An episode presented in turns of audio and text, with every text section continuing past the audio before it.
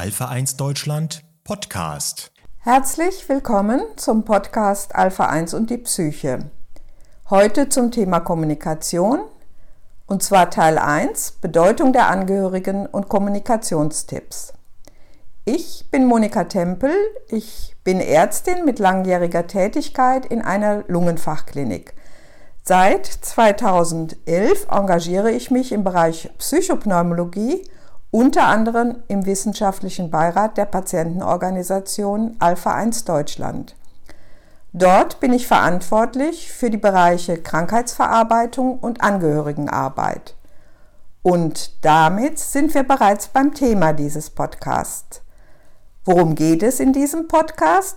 Es geht um die Bedeutung, die Angehörige bei der Krankheitsverarbeitung im Rahmen der Alpha-1-Erkrankung spielen. Bevor wir in das Thema einsteigen, ein paar Worte zum Begriff Kümmerer. Warum nenne ich die Angehörigen von Alpha-1-Patienten Kümmerer? Ganz einfach, weil sie sich in der Regel intensiv um das Wohl des Patienten kümmern und weil sie mitunter auch Kummer haben. Kümmerer hat für manche einen Beigeschmack von gut gemeint, aber ineffektiv. Deshalb meine notwendige und deutliche Klarstellung. Ich verwende den Begriff Kümmerer immer anerkennend und wertschätzend. Denn ohne Kümmerer läuft es bei einer chronischen Erkrankung lange nicht so gut. Ich orientiere mich beim Begriff Kümmerer an dem englischen Begriff Carer.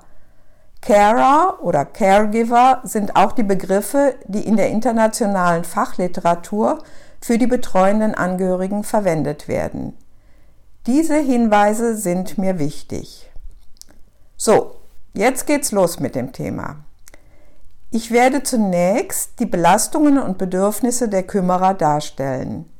Danach geht es um effektive Ansätze zur Unterstützung der Kümmerer. Zu Punkt 1. Welche Belastungen äußern betreuende Angehörige von Alpha-1-Patienten? Alpha 1 ist eine typische We-Disease, eine Wir-Krankheit, eine Familiensache. Und das in zweifacher Hinsicht. Als genetisch bedingte Erkrankung und als chronische Erkrankung. Entsprechend ergeben sich vielfältige Belastungen für die Kümmerer. Akute Belastungen, vor allem durch Atemnotanfälle und Exacerbationen, also akute Verschlechterungen, und chronische Belastungen, beispielsweise durch Rollenwechsel und Verluste. Nun zu Punkt 2. Welche Bedürfnisse äußern Kümmerer von Alpha-1-Patienten? Die Bedürfnisse unterscheiden sich natürlich von Person zu Person, von Situation zu Situation. Ein paar Beispiele. Kümmerer wünschen sich Techniken für den Umgang mit Atemnotanfällen, Warnhinweise zum rechtzeitigen Erkennen von akuten Verschlechterungen, Informationen über medizinische und psychosoziale Unterstützungsangebote. Ein Bedürfnis jedoch, das von Angehörigen bei allen Befragungen und immer wieder geäußert wird, ist der Wunsch nach einer angemessenen Kommunikation.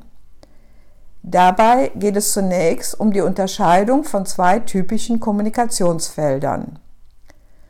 Welche beiden Kommunikationsfelder sind das? Kümmerer beschreiben Probleme oder kritische Situationen sowohl bei der Kommunikation innerhalb der Patienten-Angehörigen-Beziehung als auch bei der Kommunikation nach außen. Die Kommunikation innerhalb der Patientenangehörigenbeziehung beeinflusst maßgeblich das sogenannte dyadische Coping. Das dyadische Coping ist die partnerschaftliche Verarbeitung von Konflikten und Belastungen. Und Konflikte und Belastungen gibt es im Verlauf einer chronischen Erkrankung jede Menge. Studien zeigen, dass die Paarkommunikation die wichtigste Stellschraube ist, um das dyadische Coping zu verbessern. So wirkt sich beispielsweise eine emotionale Unterstützung im Rahmen der Paarkommunikation sehr positiv auf das Stresserleben aus. Emotionale Unterstützung, was kann das bedeuten? Es kann bedeuten, verständnisvoll, interessiert, engagiert zuhören. Oder bei der Umwertung der Stresssituation mithelfen, zum Beispiel durch die Frage, wie schlimm ist es wirklich für uns? Oder zur Gefühlsberuhigung beitragen, durch guten Zuspruch, beruhigende Worte, zum Beispiel, atme mal tief durch und dann sehen wir weiter. Oder durch sich solidarisieren. Beispielsweise, das würde mich auch zuerst einmal ganz schön aus der Ruhe bringen. Oder an den Partner glauben, den Partner ermutigen. Zum Beispiel, du, ich kenne dich, ich weiß, dass wir das bewältigen können. Diese konstruktive emotionale Unterstützung durch eine gute Paarkommunikation kann man lernen. Damit lassen sich Konflikte und Belastungen nicht aus der Welt schaffen, aber der Umgang mit ihnen wird gemeinsam leichter. Auch für eine Verbesserung der Kommunikation nach außen gibt es gute Gründe.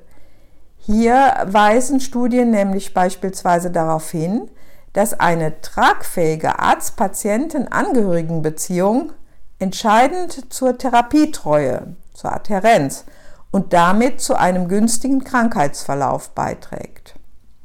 Und auch hier ist eine gute Kommunikation die wichtigste Stellschraube. Fassen wir zusammen. Ohne Kümmerer und vor allem ohne Kommunikation läuft es bei einer chronischen Erkrankung wie Alpha-1 Antitrypsinmangel lange nicht so gut. Diese Erkenntnis war der Anstoß für einen Kommunikationsleitfaden für Kümmerer. Mit der schriftlichen Erlaubnis der Entwickler habe ich dazu eine englischsprachige Vorlage übertragen, erweitert und an die Bedürfnisse von Alpha-1-Kümmerern angepasst.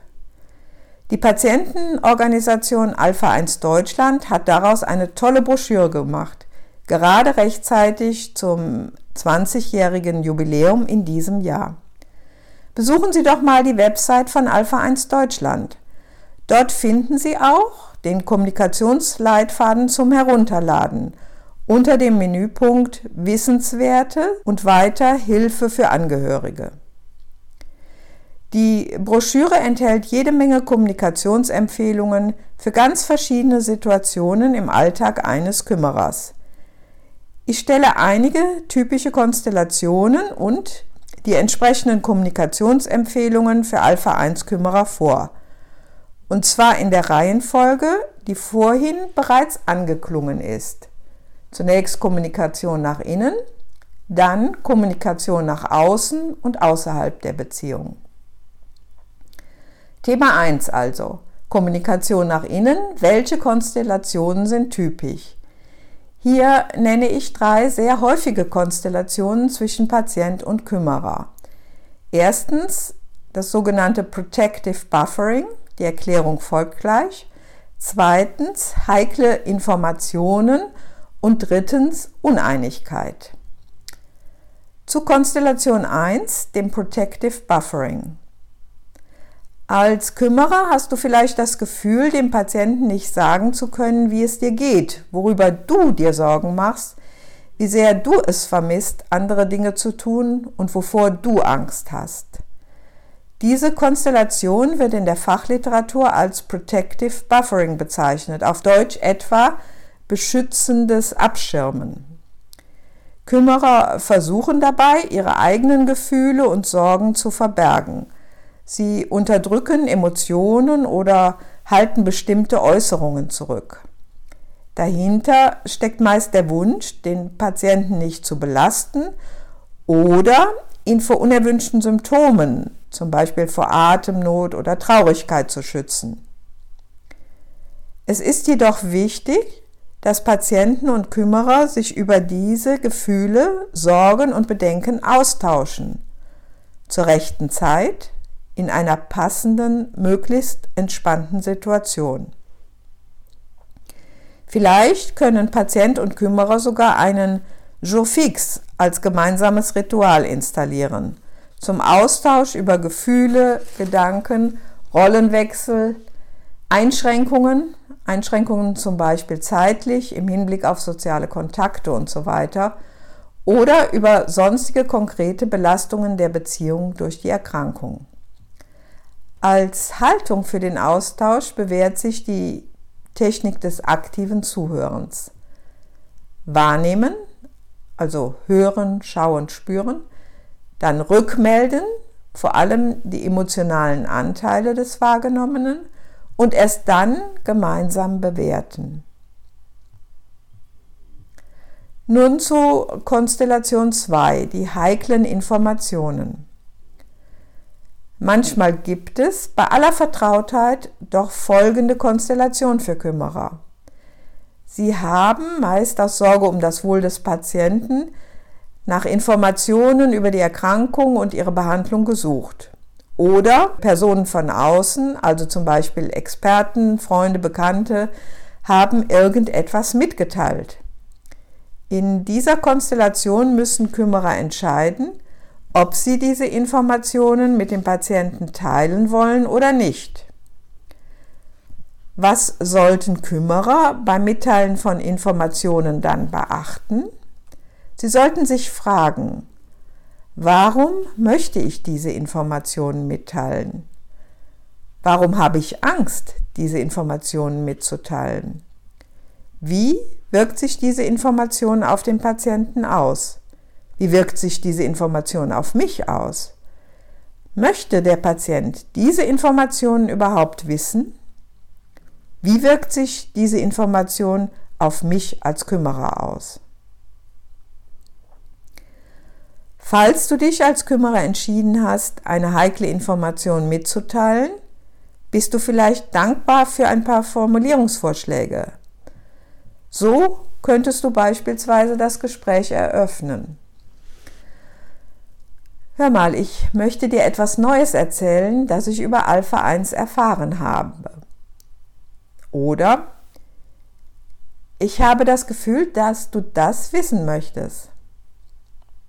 Oder heute habe ich mehr erfahren über die Behandlung und was es für dich und mich bedeuten wird. Oder der Arzt kam nach deiner Lungenfunktionsprüfung und sagte mir, dass sich deine Werte verschlechtert haben. Oder auch, wir waren uns immer sehr nah und ich möchte, dass du weißt, was ich über Alpha 1 in Erfahrung gebracht habe. Im Internet steht, dass eine Substitutionstherapie die Zerstörung des Lungengewebes nicht rückgängig machen kann, aber sie kann sie verlangsamen. Das waren jetzt ein paar Beispiele, wie heikle Informationen mitgeteilt werden können bleibt noch eine weitere typische Konstellation. Die Konstellation 3, wenn sich Patient und Kümmerer nicht einig sind. Meinungsverschiedenheiten sind in Ordnung. Wichtig ist, dass Kümmerer lernen, wie sie kommunizieren können, wenn es unterschiedliche Meinungen gibt.